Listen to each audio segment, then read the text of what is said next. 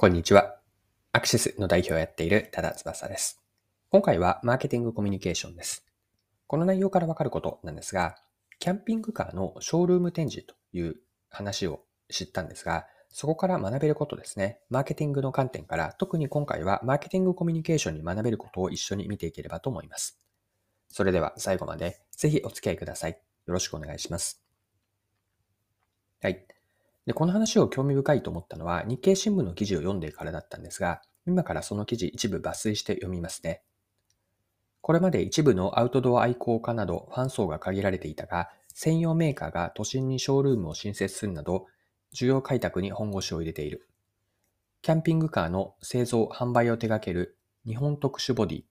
は2021年秋、大型商業施設東京空町内にショールームを開いた。キャンピングカーに馴染みのない人に魅力を訴求するため広い車内空間を再現。マンションのモデルルームのように自由に見学できるようにした。キャンプなどに使うアウトドア用品のほか、防災グッズなども近くに並べている。はい。以上が日経の2022年の1月の26日の記事からでした。で面白いと思ったのが、単にキャンピングカーだけを見せるのではなくて、そのキャンプに使う、一緒に使うアウトドア用品とか、防災グッズを横に並べているということだったんです。で、興味深かったのが、来場した、えっと、ショールームに来場した人のコメントだったんです。で、そのコメントを記事から引用しますね。家族でショッピング中に立ち寄った東京都台東区在住の吉田勝さん39歳は、キャンピングカーはお金持ちやアウトドア好きが乗るイメージだったと話す。息子でショールームを見て、コロナ禍で飼い始めた犬と一緒に家族旅行をしてみたいね。災害時の避難にも使えそうだ。と興味を持った様子だ。はい。以上が記事からでした。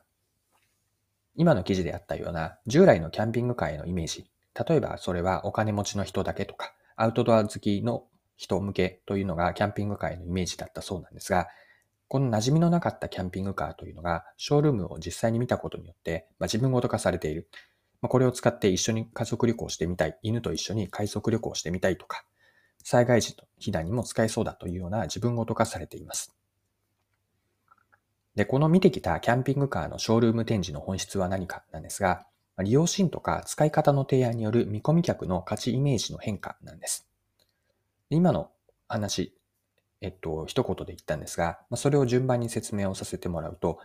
ショールーム展示ではキャンピングカーだけではなくて一緒に使うアウトドア用品とか防災グッズを並べています。それを見た人は具体的なキャンプのシーンとか災害時の避難用として使えるということを具体的にイメージできるんです。頭の中で利用シーンとか使い方を想像できるということは自分にとってキャンピングカーが必要なのか、必要であればいつどのように使えて、その時にどんな価値、まあ、体験が得られるかというのがわかるんです。キャンピングカーの展示を見た男性客の先ほどのコメントにあったように、使い方が分かって自分にとって価値だと思えば、それまで持っていたキャンピングカーの他人事だったイメージ、例えばそれはお金持ちとか、アウトドア好きの人というイメージだったが、イメージだったんですが、それが自分向けのそうい商品であると、頭の中で書き換わるんです。はい。では最後にですね、このキャンピングカーのショールーム展示から学べることを見ておきましょう。マーケティングコミュニケーションへのヒントがあると思っていて、まあ、一言で表現をすれば、学びはお客さんに自分ごと化してもらえる提案をしようです。今回の話では、キャンピングカー単体ではなくて、アウトドア用品とか、防災グッズも並べて展示をすることで、キャンピングカーの利用シーンを想起させることにつながりました。まあ、これを一般化して表現すれば、商品やサービスの利用シーンや具体的な使い方が分かれば、お客さんは自分の日常生活においてどんな価値が得られるかというのを判断しやすくなるんです。で、B2B のビジネスでもこの話は同じだと思っていて、お客さんは業務プロセスのどこに価値になるかというのが具体的な利用シーンが分かれば見極められるんです。でこうした使い方を提案するアプローチは特に新規のお客さんやお客さんになってくれてまだ間もないビギナーのユーザーには有効なんです。はい、そろそろクロージングです。今回はキャンピングカーのショールーム展示から学ぶ使い方の提案によって見込み客に自分ごと化してもらうというマーケティングコミュニケーションを見てきました。まあ、最後に簡単に内容をまとめておきますね。学びとして残しておきたいのは使い方の提案をしようと。これを学びと捉えました。で、キャンピングカーのショールーム展示の本質というのは、利用シーンや使い方の提案による見込み客の価値イメージの変化なんです。利用シーンや使い方を具体的に見せて、お客さんに自分ごと化してもらえるような提案をしようと。これが学びなんですが、というのは使い方が分かり自分にとって、見込み客にとって自分にとって価値だと思ってもらえれば、それまで持っていた他人事だった商品とかサービスのイメージが自分向けの商品だと書き換わるので、これができるのは具体的な利用シーンとか使い方の提案をしっかりとしようと。これを学びとして残しておきたいです。はい。今回も貴重なお時間を使って最後までお付き合いいただきありがとうございました。